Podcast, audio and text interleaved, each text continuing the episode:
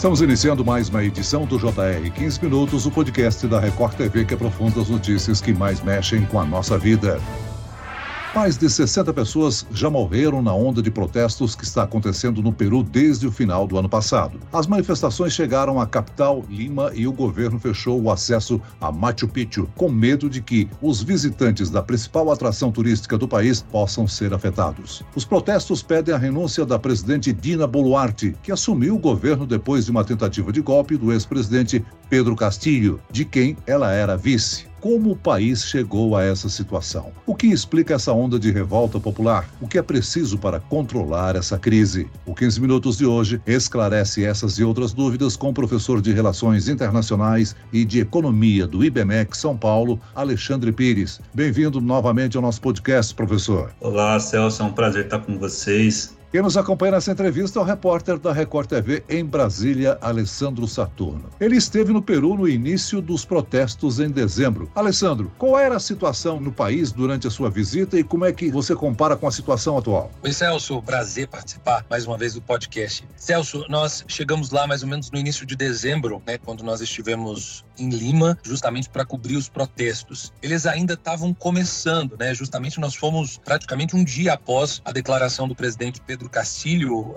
em rede nacional, dissolvendo o Congresso e dizendo que o país passaria a ser governado por decretos. Então nós chegamos lá e ainda encontramos uma comunidade peruana bastante revoltada, né? Vários protestos, principalmente em frente à sede do governo e também no local onde Pedro Castilho tinha sido preso, né? Justamente ele fez o anúncio da dissolução do Congresso tentativa desse golpe e começaram essas manifestações. O que, que eu encontrei lá quando eu cheguei? Comunidade peruana bastante fragilizada pelo anúncio do governo, Congresso Nacional completamente cercado, polícia em todo canto nas ruas e vários protestos de ponta a ponta de Lima. Quando eu já estava deixando o Peru, começaram aí a fechar aeroportos e é o que a gente está vendo agora, principalmente na região de Cusco, né? Agora as mobilizações elas ganharam mais corpo, são maiores agora. É, Esperava-se muito que Dina conseguisse esse apoio do Congresso e tentasse reduzir um pouco da inflação, que passa de 14% ao mês, ela não conseguiu. Então a diferença principal é essa. Professor, o senhor poderia explicar o que, que levou à tentativa de golpe do ex-presidente Castilho e essa reação violenta de parte da população peruana?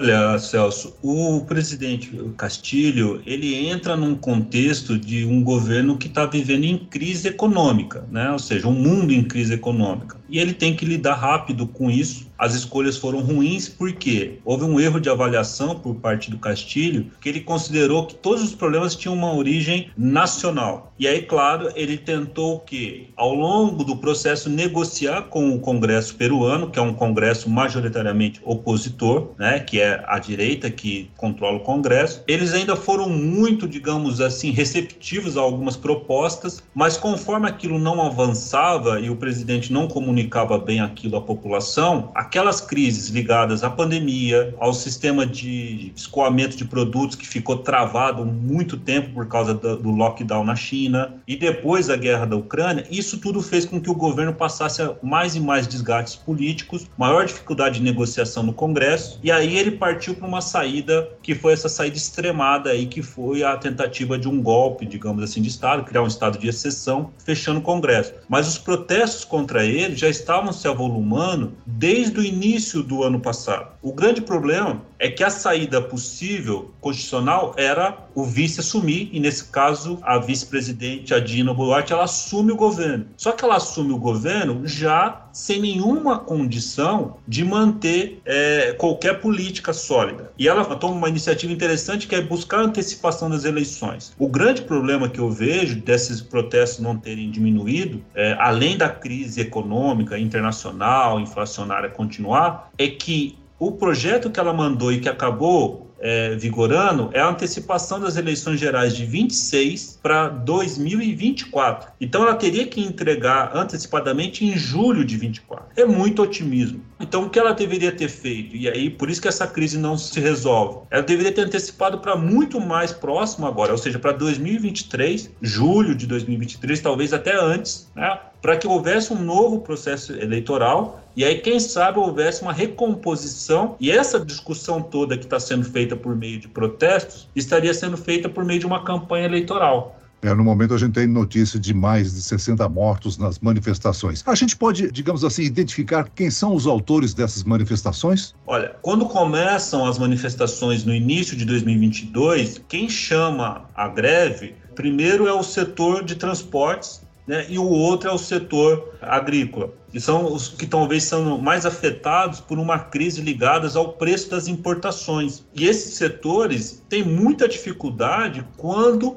há algum desequilíbrio no setor da balança comercial. Por quê? Para o país começar a, ajustar isso, ele tem que muitas vezes desvalorizar a moeda para aguentar um choque internacional desse. Quando ele desvaloriza a moeda, há uma perda de poder aquisitivo desses setores. E aí, porque eles vão ter que pagar mais para comprar produtos manufaturados. E não são eletrônicos, né? Quando a gente pensa em manufaturado, a gente pensa já em eletrônicos, coisas supérfluas. Não. É, às vezes são produtos ligados à higiene pessoal, alimentos processados, itens muito básicos. E isso vai afetando o quê? A sensação de bem-estar da população. Todos estão vendo que esses setores seriam o que nós chamaríamos de setores de classe média. E por isso que a manifestação está tão forte, porque quando você pega esses setores que são mais articulados e estão sentindo mais fortemente a crise, né, eles conseguem manter esse protesto por mais tempo. O lado complicado, quanto mais o país fica em crise e mais esses setores estão envolvidos, mais a economia entra em crise, a produção de itens para exportação entra em crise e aí a capacidade de pagar as importações fica mais difícil. É uma crise que se retroalimenta. Celso, o que me chama a atenção, e eu acho que a gente pode trazer esse dado aqui à baila nessa conversa, é muito importante, mais de 30 anos de república né, peruana, e nós contabilizamos 10 presidentes, sendo que desses 10, 8, pelo menos, ou foram presos ou têm envolvimento com algum tipo de corrupção lá no país. Agora, minha pergunta para o professor é bem clara. Quando eu assisti, né, a gente estava caminho do Peru, eu estava assistindo ao discurso né, no qual Pedro Castilho foi para a televisão justamente para anunciar a dissolução do Congresso, colocar medidas restritivas para o país, como toque de recolher, e também anunciar que o país seria governado por meio de decreto, eu vi que ele tremia bastante. Então, nem ele mesmo acreditava que o anúncio dele seria aceito ou não. Professor, esse problema que o Peru enfrenta foi justamente a falta de apoio de Castilho, tanto do Congresso como até mesmo do Judiciário, porque boa parte dos parlamentares também deram para trás, né? A falta de apoio dele para poder realmente fundamentar esse golpe, conseguir é, ir adiante? Olha, o que nós podemos falar é que, claro que toda vez que você tem um político que ganha uma eleição, ainda mais quando ganha uma eleição acirrada como ele ganhou, a oposição quer mais fritá-lo do que qualquer coisa, né? Quer pôr ele num processo de fritura para ele, ele não se cacifar e não ser um candidato forte. Falando bem claramente, as opções eram poucas. O Peru ele é um, um país que foi se integrando fortemente à economia internacional, né? ou seja, tem vários acordos de livre comércio com muitos países. Então a interdependência dele com relação ao mundo é muito grande. Acordos com os Estados Unidos, com o Canadá, com o Japão, mesmo com o Brasil, tem vários acordos, é um país muito integrado. E aí, um país desse, quando ele começa a sentir esses abalos, alguém vai ter que pagar a conta, alguém tem que absorver o choque. E esse choque, como eu vinha dizendo, ele é absorvido do lado da economia e a classe média sente muito isso. O que o Pedro Castilho talvez tenha visto é que não havia solução possível. Claro que nesse momento era importante que ele tivesse tentado negociar algum tipo de pacote né, e tentar trazer a oposição né, para isso. Ou seja, olha, nós vamos ter que fazer aqui um governo de união porque o país está passando por uma grande crise, é uma crise internacional, a inflação está aumentando no mundo. Então, o que faltou ali foi tempo, eu acho que até mais isso, tempo político suficiente para ele tentar costurar algum acordo. Mas o ponto importante também é que o Pedro Castilho é uma figura muito divisiva, tem muitas acusações que pesam contra ele, ligadas inclusive à questão eh, de crimes, né, não só questões políticas. Então, era uma figura com muita pouca capacidade de ser é, digamos assim, o líder da nação naquele momento. Professor, a Keiko Fujimori, que é filha do Alberto Fujimori, né, que, digamos assim, promoveu um alto golpe durante a gestão como presidente, mas em contrapartida ofereceu uma solução econômica para a população do país. Qual a oportunidade dela voltar a disputar uma eleição e ser eleita presidente do Peru? Olha, ela deve ser candidata nessas eleições de 2024, mas a crise está tão intensa que essas situações são sempre sempre situações que trazem figuras muitas vezes outsiders, né? às vezes nomes menos conhecidos. Né? Então, do mesmo jeito que o Pedro Castilho foi um pouco uma surpresa, né? quando ele ganha, talvez nós tenhamos aí uma figura fora desse circuito que ganhe em 2024. Eu estou falando em 2024 como se fosse líquido e certo que as eleições ocorram só lá. O Peru está em estado de emergência desde dezembro, então assim o país está numa crise muito mais profunda. Não tem uma normalidade institucional. Então, tudo isso que nós estamos conversando aqui, talvez mude em pouco menos de semanas. Né? Talvez uh, veja-se que uh, as eleições são necessárias e essa repressão policial tem causado mais problemas do que soluções. Né? Ou seja, cada vez tem mais policiais mobilizados, né? as Forças Armadas estão se mobilizando, e isso tudo pode ser um convite para quê? Né, para uma ruptura institucional. Nesse ponto, vai chegar uma hora, e essa é a minha grande preocupação, é que isso tudo evolua para a pior das crises econômicas, que nós chamamos de crise da balança de pagamentos. Se o balanço de pagamentos dele entrar em crise, ou seja, eles não conseguirem pagar as importações, né, aí sim é, nós vamos ver isso evoluir rapidamente em questões de, de dias, né? Porque aí o país começa a ter que fazer default, dar o calote, falta tudo. Ou seja, a situação tem se agravado, tanto os protestos quanto a repressão a eles têm ficado mais violentos, né? O senhor vê caminho para uma solução para essa crise? Eu vejo um caminho possível. Uma nova discussão sobre as eleições, é necessário uma antecipação. Outra coisa, é necessário propor um pacote de alívio né, da inflação, ou seja, é, teria que o país teria que se endividar, digamos assim, né, e criar um alívio, tipo, jogar um dinheiro na economia, distribuir um pouco de dinheiro, fazer com que as pessoas é, tenham ali algum algum, alguma ajuda imediata para sentir um pouco esse alívio. É, e, claro,